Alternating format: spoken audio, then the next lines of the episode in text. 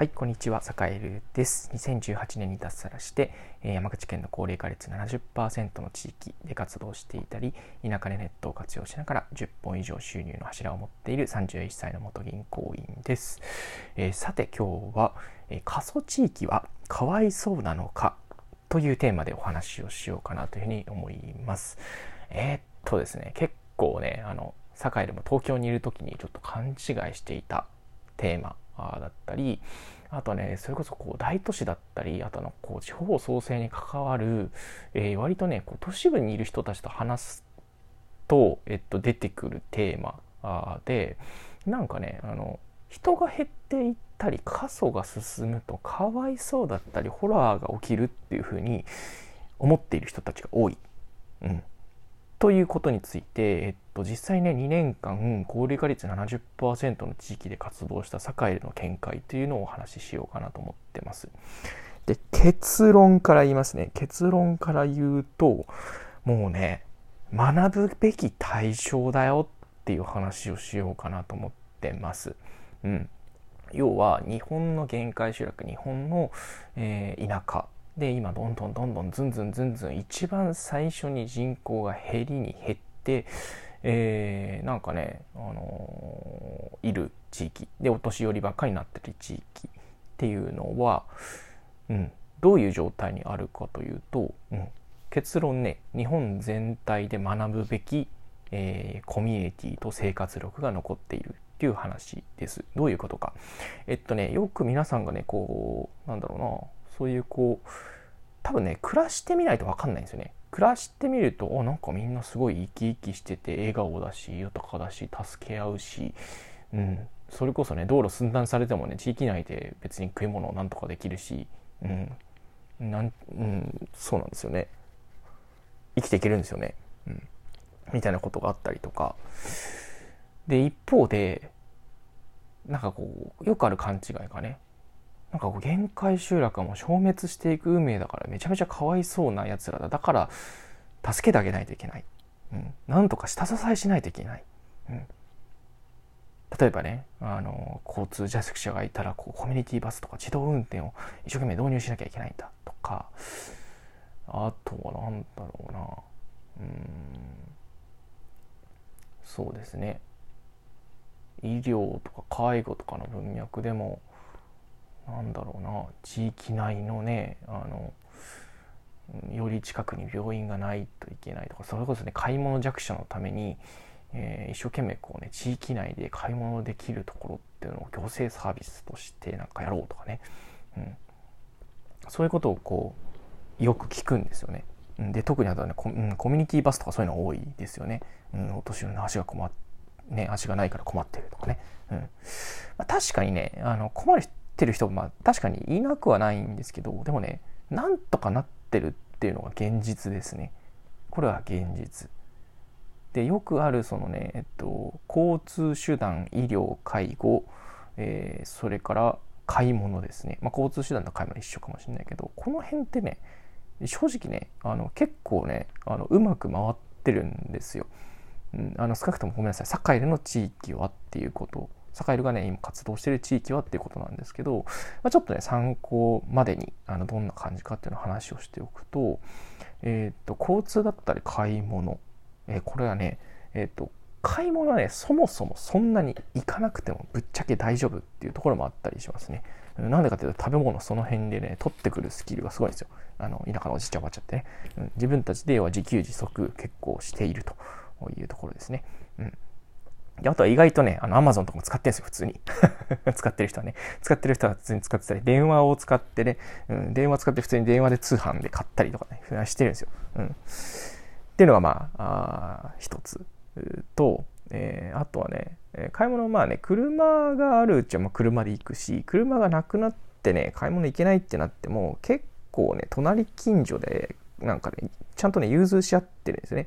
コミュニティがちゃんとしてるから、えっと、あんたちょっとあれ買ってきてくれんかね？とか、ちょっとね、あっこ行く時に一緒に乗せてってくれんかね？みたいなのが、えー、成り立ってるんですよね。うん。っていうのとあとまああの交通手段についてもだからそういうことが言えるコミュニティがやっぱりしっかりしてると自分自前で交通手段だったり公共がねあの行政が交通手段をこうバシッと用意してなくても意外となんとかなるんだっていうことをあの豊かに暮らしてるおじいちゃんおばあちゃんを見ててすごく思ったっていうのが一つですね。それから、えっと、買い物は、えっとね、意外とだからねちょっとね車走らせるとねあのー、なんだろう30分ぐらい車走らせればどこかしらね買い物できるとこあるんですよ。うん、で30分買い物行くのが大変なんじゃないかっていうでそういう本当に本当に大変な人は、えっと、やっぱりね施設に入ってますね。うん、施設に入ってる。うんだからその一歩手前の人とかは、えー、集落内の助け合い民生委員さんだったりだとか、えー、それぞれの助け合いで結構いろいろねあのやり取りができている僕はね田舎の逆に強いところだと思うんですよね。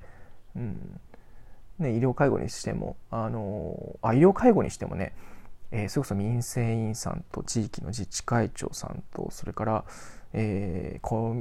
っとね民生委員さんと何でしたっけ？あとはあれだケアマネージャーさんとかねそういうのは介護医療の、えっと、どういうふうなこうプランを立てていくかっていうことを考えるプロの人が結構ねあの人数ね人員が足りないなりに、えっと、一生懸命工夫して連携しながらね活動してたりするんですよね。うん、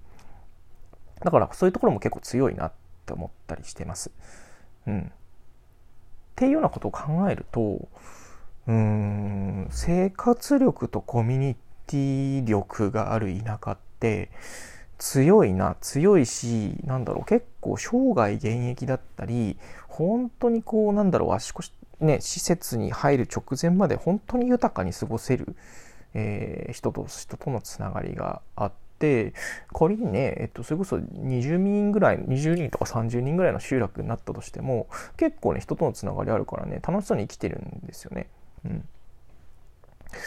ていうのを見ていると、まあ、僕もこういうしなんかこう年の取り方をしたいなと思ったりするんですよね。うん、っていうことを実際目の当たりにしてるとあれ？一方でコミュニティ力と生活力のない今の地方都市であったりだとか大都市でこれから増えるお年寄りたちはどうするんだろう。っていう方が圧倒的に心配になってくるわけですね。うん、これから、えっと、高齢者が増える場所というのは、えー、地方都市それから大都市ですね、うん、首都圏、うん、大きく増えていく。っていう時に、えー、生活力だったりコミュニティ力がない人っていうのがゴロゴロいると。そういう人たちが一斉に、えーと老後を迎えた時にどうなるかってところが世界ではそっちの方が怖い。だから逆に言うとえー、というかね、本当にこう、例えば、あ、そうそう、生活力で面白いエピソードがあるんですけど、あの土砂崩れでね、道が寸断された時にね、あの地域のおじさんたちがね、こう、ユンボを、ユンボってあのミニショベルカーみたいな自分たち乗って乗ってきたり、チェーンソー片手に集まってきたり、え、それからね、なんか、ね、消防団のホース出してきてね、ホースの水で土砂を吹き飛ばしたりね、あっという間に復旧するんですよ。これね、嘘のような本気本当の話で、やっぱね、自分たちのことは自分たちでやるぞ、やっぱりね、そのね、やっぱり過疎地域だったり端っこのの方の地域だと、えー、行政が多様なんだろうなすぐ例えばねあのサービスが受けられないようなところだったりするとやっぱり自分たちでやるしかないっていう意識が結構あるんですよね。そうすると自分たちでできちゃうんですよ意外と。意外とコミュニティがちゃんとしてると意外とできちゃう。うん。っていう時にやっぱりそういうこうなんだろう自己責任で頑張るっていうそういう姿勢がある人たちからこう学ぶことって逆にたくさんないですかっていうことを坂井は声を大にして言いたい。だから、えっと、最初のそのテーマで話したね、えっと、田舎はね家族高齢化が進んだ場所はかわいそうで助けてあげる対象なのかと言われるといいなであって逆にこれからね、高齢者が激増する都市部であったりだとか地方都市のお手本なんじゃないのっていうことを思っているということですね。なんで、えっと、皆さんこれから先の、えっと、世の中がどんどん不安定になっていくと思うんですけどやっぱり今必要な力って、えっと、コミュニティ力それから生活力この2つだと坂井は、えー、強く確信しています。えー、なのでね是非ね、あのー、今今そういうこうコミュニティ力生活力が残っている地域にぜひ足を運んだりそういう場所でこう生活してみたりということを、えー、強く強くお勧めしたいなというふうに思っています。えー、というわけで、えー、今日はこの辺で終わりにしようかなと思います。聞いてくれてありがとうございました。それでは。